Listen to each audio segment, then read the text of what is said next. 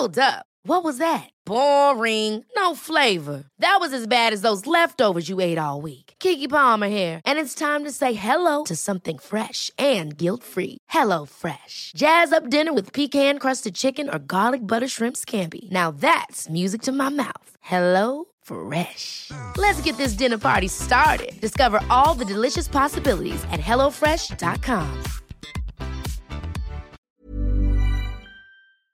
Ça va commencer dans 3, 2, 1. Binge audio.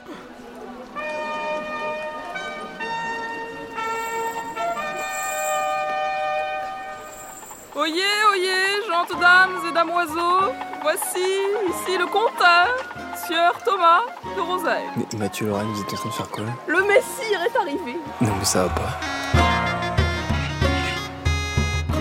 Et cette semaine, on va vous emmener en Vendée, au Puy du Fou. Il a été honoré à Los Angeles, aux États-Unis, où il a reçu l'Oscar du meilleur parc de loisirs au monde. Au Puy du Fou, Emmanuel Macron s'est offert un petit tour de char dans l'arène, le tout sous le regard amusé du député européen souverainiste Philippe de Villiers. Jean-Pierre Raffarin était arrivé à 17h sur place, invité par Philippe de Villiers. C'est tout autant le Premier ministre que le voisin de Poitou-Charentes qui est venu saluer la réussite du Grand Parc. Je suis un puits follet de conviction. 4 millions de francs, ça n'est pas rien, c'est la somme que le fisc réclame après un redressement à l'association du Puy du Fou, fondée par Philippe de Villiers, vous le savez. Qu'est-ce que ça représente le Puy du Fou Ah, pour nous Ah, c'est difficile à raconter. D'abord, on n'y croyait pas. C'est Philippe de Villiers, un soir de répétition, il nous avait avec des fusils qui pétaient pas. Il nous a sim- simplement dit Chamboteau, il faut vous fasser des fusils qui pètent. Alors, on s'est mis tous ensemble, toute l'équipe de Chamboteau, et on a fabriqué des fusils, effectivement, maintenant qui pètent. Salut, c'est Thomas Rozek. Dans le très perturbant dynamitage des grandes maisons politiques menées avec une certaine opiniâtreté par le chef de l'État et son mouvement, on a vu émerger des alliances qui à première vue pouvaient sembler défier l'entendement, comme par exemple les connivences entre le président de la République, ancien banquier, libéral sauce capitalisme international sans complexe, et le souverainiste Philippe de Villiers qui lui incarne plutôt le bord droit de la droite, tendance préservation des vraies valeurs de la vraie France contre les hordes étrangères toutes plus ou moins barbares qui menacent notre art de vivre et nos traditions. Bon, les échanges d'amitié entre les deux sont désormais terminés, semble-t-il, et la presse se délecte en ce moment du récit de leur brouille. Une relation dont on avait senti la vigueur l'an dernier, lors du premier déconfinement, lorsque des libertés assez larges furent accordées à l'enfant préféré de Philippe de Villiers, son parc, le Puy du Fou, surprenant porte-drapeau d'une catégorie qu'il est à peu près le seul à incarner, celle du parc à thème tendance nationalisto-révisionniste, un fantasme contre-révolutionnaire de droite qui file tout droit vers son demi-siècle d'existence et dont la bizarrerie nous avait inspiré à l'époque un épisode que je vous propose de réécouter tout de suite. Bienvenue dans Programme B. Comme souvent avec les histoires longues, on peut choisir plusieurs points de départ. Il est donc à peu près aussi exact de dire que la vie du Puy du Fou démarre en 78, année de sa première cinécénie dont on va reparler, ou encore qu'elle débute en 1989, ouverture du Grand Parcours, la première version de ce qui est aujourd'hui le Grand Parc, ou sinon qu'elle commence en 1977, un an avant la première cinécénie, lorsque Philippe de Villiers, dans les ruines du château du Puy du Fou sur la commune vendéenne d'Épaisse, a l'idée d'un spectacle son et lumière qui rendrait hommage à l'histoire de sa région. D'ailleurs, quelle que soit la date qu'on choisisse, le vrai point de départ sera de toute façon intimement lié à la personnalité et au parcours politique de celui qui n'est alors qu'un haut fonctionnaire quasiment anonyme.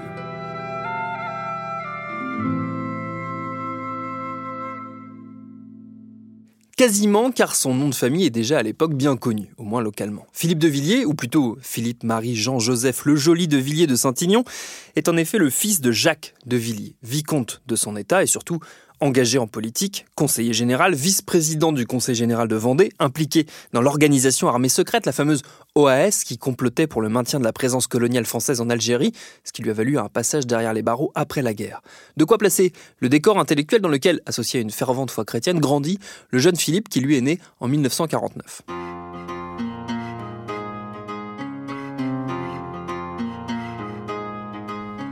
Lancé sur la voie de la fonction publique, il fait ses classes à l'ENA, où il se positionne déjà très clairement à droite, il fréquente notamment les milieux royalistes et il choisit la voie préfectorale. Il en sort diplômé en 78, l'année donc où se tient la première cinécénie du Puy du Fou. Alors la cinécénie, de quoi s'agit-il? Bah tout simplement d'un spectacle avec costumes, son, lumière et surtout une véritable armée de figurants. On les appelle les puits follets. Ce sont des bénévoles recrutés dans les communes du coin pour venir endosser les rôles de leurs aïeux vendéens et faire, c'est la ligne officielle, revivre leur grandeur et leur capacité de résistance aux nombreuses épreuves que l'histoire leur aurait fait subir. Ils sont près de 600 la première année, ils seront plusieurs milliers au fil du temps à répondre présent et à se produire sur les terrains achetés, tiens non, par le Conseil général de Vendée. Bénévoles, ils le sont car à l'origine le Puy du Fou, eh c'est une démarche on y reviendra, ça a quelque peu changé. Mais parlons d'abord du nœud du problème, qui jusqu'à aujourd'hui reste, au moins autant que la figure de son créateur, associée à l'image du Puy du Fou, à savoir le contenu des spectacles qu'on y propose. Précisément, le contenu historique, car c'est la prétention du parc, il est ici question d'histoire, de faire revivre les grandes heures de la Vendée. Sauf que cette présentation des faits, elle est tout sauf innocente ou neutre. Elle est au contraire très orientée. C'est ce que souligne d'ailleurs immédiatement, dès les premières années d'existence de la cinécénie, de nombreux historiens inquiets de voir propager une vision très partiale de l'histoire sur un point précis au moins qui est au cœur du projet du Puy du Fou, la Révolution française.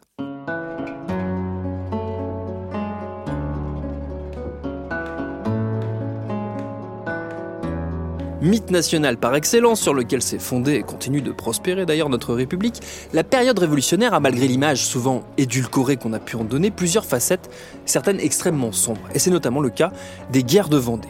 Ces conflits qui s'étendent de 1793 au début du 19e siècle sont extrêmement complexes et il prendrait plusieurs épisodes si nous voulions en faire le détail. On va donc résumer, en tâchant de ne pas la dénaturer, l'histoire. En 1793, donc, nous sommes 4 ans après la Révolution qui a vu la fin de l'Ancien Régime et la transition vers une république embryonnaire. Si à l'origine, les velléités de changement ont été bien accueillies dans les campagnes françaises, la situation a bien changé, la faute à un ensemble de facteurs dont plusieurs sont cruciaux. D'une part, il y a la constitution civile du clergé. Alors ça fait peur, dit comme ça, en fait c'est assez simple. C'est une loi décidée en 1790 et appliquée l'année suivante. Elle vise à fonctionnariser les prêtres et donc à exiger d'eux qu'ils prêtent serment à la nouvelle constitution. Rapidement, un mouvement d'opposition apparaît au sein du clergé et bon nombre de prêtres refusent ce serment qu'ils considèrent comme étant en contradiction avec leur engagement catholique. Ces réfractaires, comme on les appelle alors, connaissent un élan de sympathie dans tout l'ouest de la France, où la religion est profondément ancrée et joue un rôle social et culturel décisif. Des émeutes en soutien aux prêtres commencent à éclater et sont parfois très violemment réprimées.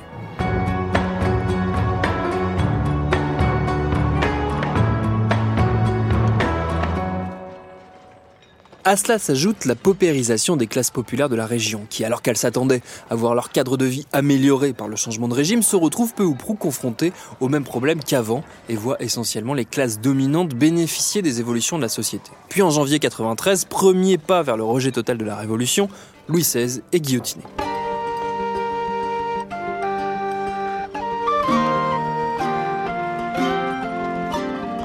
Si la mort du roi en elle-même ne suscite pas de mouvement de colère, elle vient aggraver la méfiance grandissante envers le régime. Méfiance qui se transforme en rejet pur et simple à l'annonce de la levée de 300 000 hommes de troupes pour venir garnir les rangs désertés de l'armée républicaine. Cette conscription forcée, c'est la goutte d'eau qui fait déborder le vase. Des révoltes éclatent, essentiellement menées par des paysans et des artisans qui ne réclament pas le retour de l'ancien régime dont ils connaissent a priori le caractère tout aussi inégalitaire, mais refusent d'être éternellement les perdants et les servants d'un monde qui ne les prend pas en considération. Ce sont ces révoltes populaires qui, interprétées comme une semonce contre-révolutionnaire par les envoyés de la Convention, qui est le régime aux commandes à l'époque, vont déboucher via la répression très brutale dont elles vont faire l'objet sur les guerres de Vendée.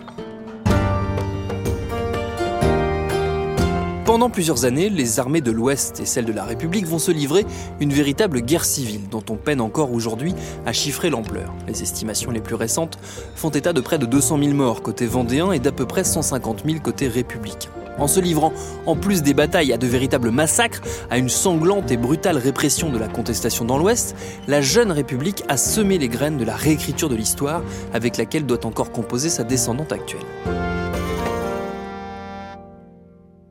Car une fois les guerres de l'Ouest terminées, le 19e siècle s'est caractérisé par la négation farouche de la réalité violente de ce qu'avait été le conflit. Par souci de réconciliation et d'unification du pays, comme souvent, on a préféré le roman national à l'histoire. Et bon nombre d'auteurs et de voix officielles se sont employés, d'une part, à réduire les révoltes de l'Ouest au simple baroud d'honneur d'une bande de nobliaux réactionnaires fanatiques accrochés à l'idée d'une France qui ne peut pas vivre sans roi, et d'autre part, à minimiser constamment l'ampleur des actes violents perpétrés durant ces années. C'est sur cette double manipulation que s'est forgée en réaction une contre-histoire vendéenne relayée, entretenue localement, et dont le Puy du Fou va devenir à la fois l'exutoire et le promoteur le plus efficace qu'il soit. L'un des points de désaccord centraux qui opposent les animateurs du parc, en première ligne la famille de Villiers, au monde de la recherche historique, c'est l'idée que la région ait été le cadre d'un, je cite, génocide vendéen. Cette idée, elle a commencé à se diffuser dans les années 80, après l'apparition notamment d'une thèse transformée en livre par l'historien Reynald Séché. Il y défend l'idée, essentielle pour qualifier un crime de génocide, d'une véritable volonté exterminatrice de la part des républicains, pensée et voulue comme telle pour réduire le peuple vendéen, femmes, enfants, vieillards compris, à peau de chagrin. Une vision des faits qui vient confirmer le sentiment d'avoir été bafoué par l'histoire, sentiment que de nombreuses familles de la région entretiennent génération après génération. Cette lecture des événements, elle est contestée par de nombreux historiens. Ils y voient un raccourci purement idéologique visant avant toute chose à rendre la révolution par essence criminelle, liberticide et donc intrinsèquement mauvaise, tout en installant l'idée d'un peuple vendéen, ce qui oublie au passage le fait que la région est avant tout un ensemble extrêmement hétérogène socialement et culturellement, comme la plupart des régions françaises de l'époque, et que contrairement à ce que cette vision des choses laisse entendre, noblesse, bourgeoisie et paysannerie n'étaient pas unies derrière une seule et même cause, et qu'enfin, les limites de ce qu'on appelle à la fin du XVIIIe siècle la Vendée dépassent de loin, de très loin, celle du département actuel.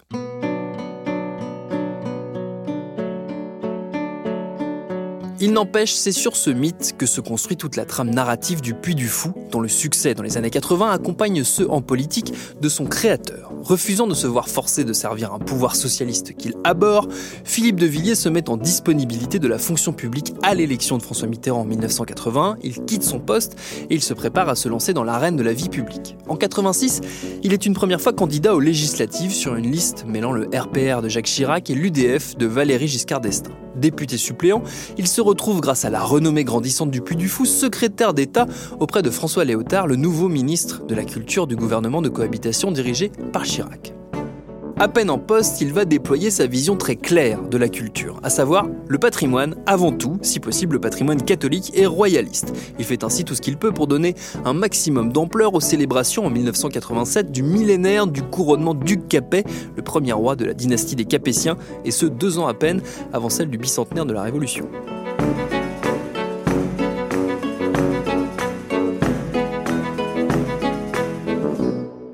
En juin 87, un événement précipite son évolution politique. Le député de Vendée Vincent Ansker, baron gaulliste qui tenait la circonscription depuis les années 60, décède subitement. De Villiers, suppléant, voit s'offrir à lui l'opportunité d'entrer à l'Assemblée, opportunité qu'il saisit en démissionnant avec fracas de son poste au gouvernement. Réélu en 88 après la dissolution décidée par Mitterrand à l'issue de sa victoire à la présidentielle, De Villiers, qui a gagné au passage le doux surnom de l'agité du bocage, gardera son mandat à l'Assemblée législative après législative jusqu'en 2004, tout en développant son ancrage local en prenant la tête notamment du Conseil général de Vendée en 88, un poste qu'il tiendra lui pendant 22 ans.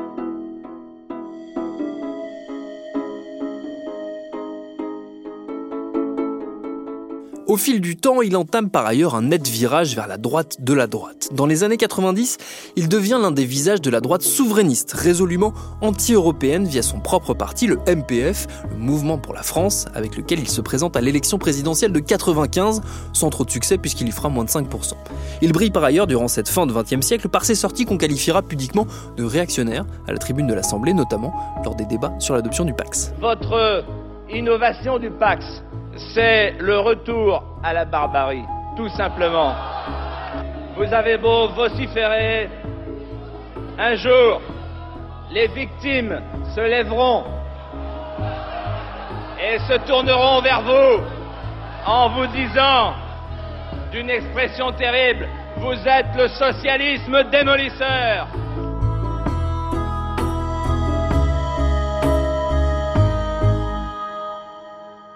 Sur ces tirades où la grandiloquence le dispute à l'outrancier, voire au ridicule, De Villiers compte se bâtir un destin politique. Le voilà à la toute fin des années 90, allié à une autre figure explosive de la droite dure, Charles Pasqua, au sein du RPF, le Rassemblement pour la France. À eux deux, le vicomte et l'ex-ordonnateur des bases œuvres du gaullisme mettent une sacrée pagaille dans leur famille politique, en arrivant notamment en tête de la droite aux européennes de 99. L'expérience tourne court, De Villiers claque la porte du RPF en 2000 et reprend son chemin en solo.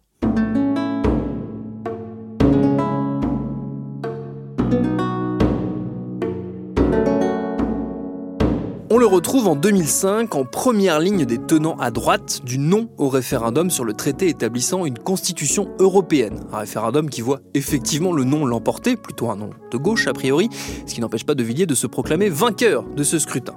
Galvanisé par ce qu'il voit comme une confirmation de son destin politique, il annonce dans la foulée son intention de concourir à la prochaine présidentielle en 2007. Il refuse les appels du pied de Jean-Marie Le Pen de faire cause commune et il présente un programme qui de fait n'aurait pas dans ses grandes lignes choqué outre mesure les cadres du FN. Rejet de l'immigration, proclamation du patriotisme comme seule voie de sauvetage tant économique que social ou culturel d'une France rongée par l'internationalisme, le socialisme et le communautarisme, De Villiers sort le grand jeu et se prend un superbe four. 2,2% des voix au premier tour, même les Vendéens, qui habituellement le plébiscitent, n'ont voté qu'à une très faible minorité pour lui, 11%.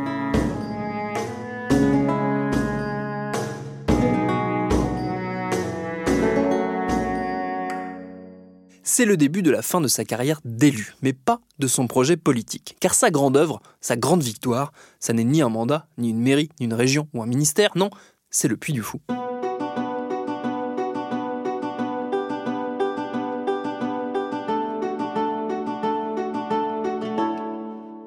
De Villiers le dit lui-même, il mène un combat culturel. Il en est persuadé. Il a plus fait par ses livres, qui se vendent très bien d'ailleurs, et par son parc que par les voies traditionnelles de la vie publique. Car le Puy du Fou, tout au long des années 80, 90 et 2000, n'a eu de cesse de grandir, de grossir, attirant une foule de plus en plus nombreuse. Plus de 2 millions de visiteurs chaque année à partir de 2014, venus applaudir la cinécénie, mais aussi voir les villages installés dans le grand parc, les figurants, les costumes, les animaux, Année après année, le puits assoit son statut de parc à thème majeur dans le paysage français, au point de talonner le géant américain Disneyland Paris et de rafler régulièrement des prix pour ses animations et ses spectacles, il est vrai, impressionnants.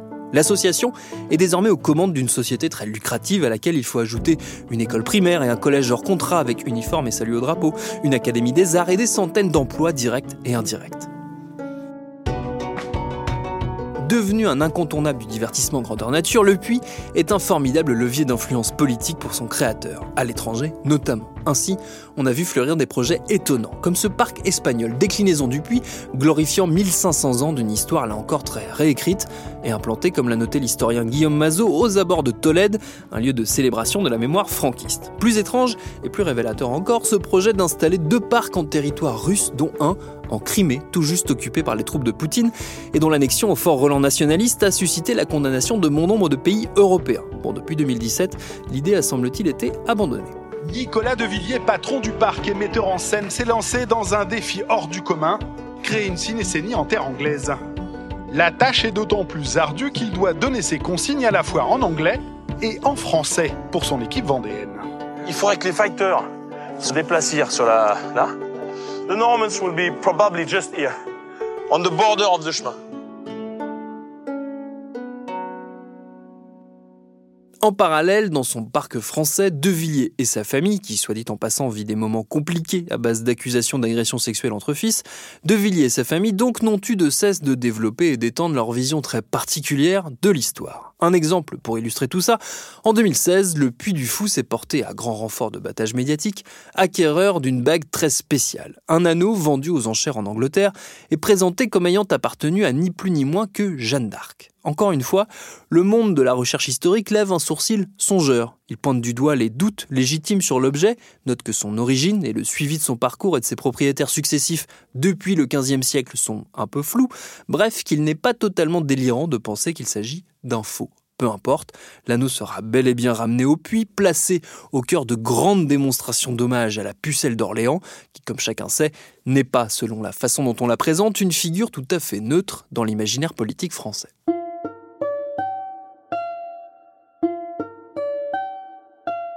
Depuis 2017 et l'arrivée au pouvoir d'Emmanuel Macron, le vicomte et son parc sont loin d'avoir perdu de leur pouvoir d'influence. Au contraire, avant même l'entrée en fonction du futur président, des liens discrets se sont tissés entre les deux hommes qu'a priori peu de choses rassemblent, peu de choses si ce n'est, pour paraphraser à la fois De Gaulle et l'éphémère porte-parole de l'Élysée Bruno Roger Petit, une certaine idée de la France. Il y a le partage d'une certaine vision de la France, une certaine idée de la grandeur de la France. Euh, il y a le partage d'une certaine euh, volonté de réaffirmer euh, l'autorité présidentielle telle qu'elle ne s'incarnait plus dans le pays. Ça, c'est commun aux deux hommes. Pour le reste, sur quantité de sujets, notamment les sujets de société, il y a tout un tas de divergences qui sont aisément constatables. Et le, le dialogue qui est réel débouche aussi sur un constat de clivage sur quantité de sujets. On aurait pu croire que l'éviction manu militari, sans mauvais jeu de mots, par Emmanuel Macron du propre frère de Philippe de Villiers de son poste de chef d'état-major aurait douché cette connivence. Mais non, ces deux-là communiquent, se parlent, se voient, s'envoient des textos. Il faut dire que le vicomte a par ailleurs un homme à lui dans les antichambres du pouvoir. Un tout jeune homme, Jean Gabory. Il a 26 ans, il a été l'un des premiers animateurs de la campagne de 2017, cofondateur des Jeunes avec Macron, et il est maintenant adjoint au chef de cabinet de l'Élysée, un poste où l'a précédé un certain Alexandre Benalla. Plus discret jusqu'ici, Jean Gabory est surtout vendéen. Pire, il est puy follet. Son père est fauconnier sur le parc, il y a été figurant régulièrement et il a tissé des liens d'amitié avec De Villiers, dont il transmettait les notes au président tout juste élu et dont il fut l'un des porte-paroles directs à l'Élysée lorsqu'il s'est agi d'accélérer la réouverture du parc après le confinement.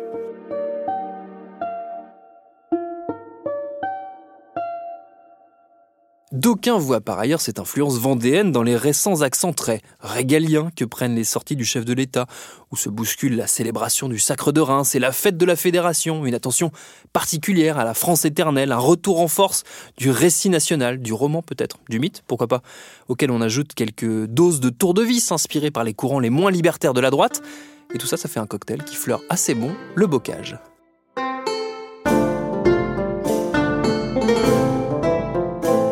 Merci à Mathieu Thévenon d'avoir réalisé cet épisode de Programme B qui, comme toujours, a été préparé par Lauren Bess, que je remercie également. Programme B, vous le savez, c'est un podcast de Binge Audio. Abonnez-vous sur votre appli ou votre plateforme préférée pour ne manquer aucun de nos épisodes. Facebook, Twitter, Instagram si vous voulez nous parler. Et à lundi pour un nouvel épisode.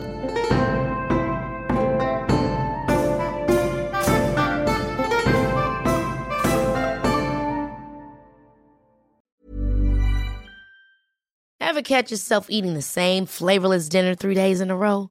Dreaming of something better? Well, HelloFresh is your guilt-free dream come true, baby. It's me, Kiki Palmer. Let's wake up those taste buds with hot, juicy pecan-crusted chicken or garlic butter shrimp scampi. Mm. Hello Fresh. Stop dreaming of all the delicious possibilities and dig in at HelloFresh.com. Let's get this dinner party started.